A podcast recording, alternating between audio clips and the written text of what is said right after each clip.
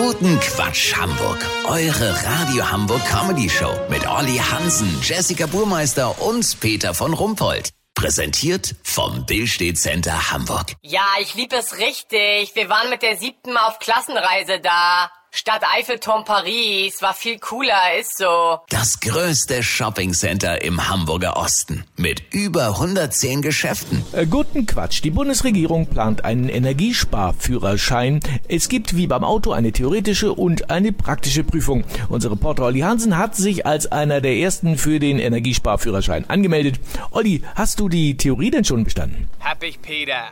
Die Aufgaben sind im Multiple-Choice-Verfahren zu lösen.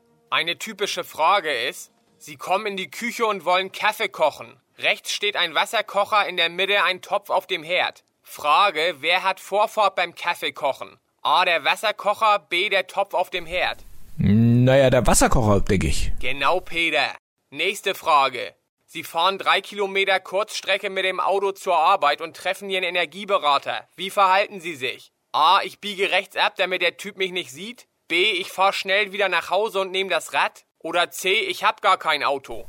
B, würde ich sagen. Falsch, Peter. Wenn du wieder nach Hause fährst, um das Rad zu nehmen, hast du ja trotzdem den Sprit verbraucht. Weißt, wie ich mein? Ah, stimmt. Mist. Also C, kein Auto haben. Genau. Letztes Beispiel. Sie kommen an drei Gasquellen vorbei. Eine von Gazprom aus Russland, eine von Scheich Mahmoud Machmal Steinigung aus Katar und Nummer drei bietet Fracking-Gas im LNG-Frachter. Für welches Gas entscheiden Sie sich? Äh, für gar keins. Ich warte lieber noch zehn Jahre, bis endlich die Teile für meine Wärmepumpe da sind. Super, Peter.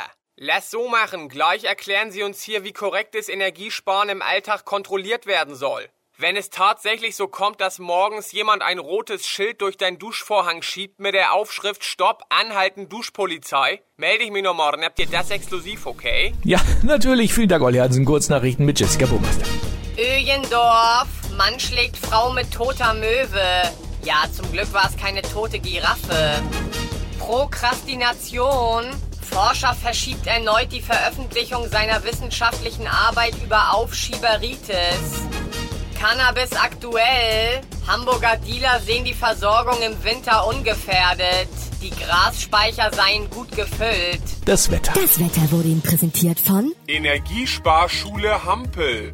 Alle Klassen. Von A bis G. Das war's von uns. Wir hören uns morgen wieder. Bleiben Sie doof. Wir sind's schon.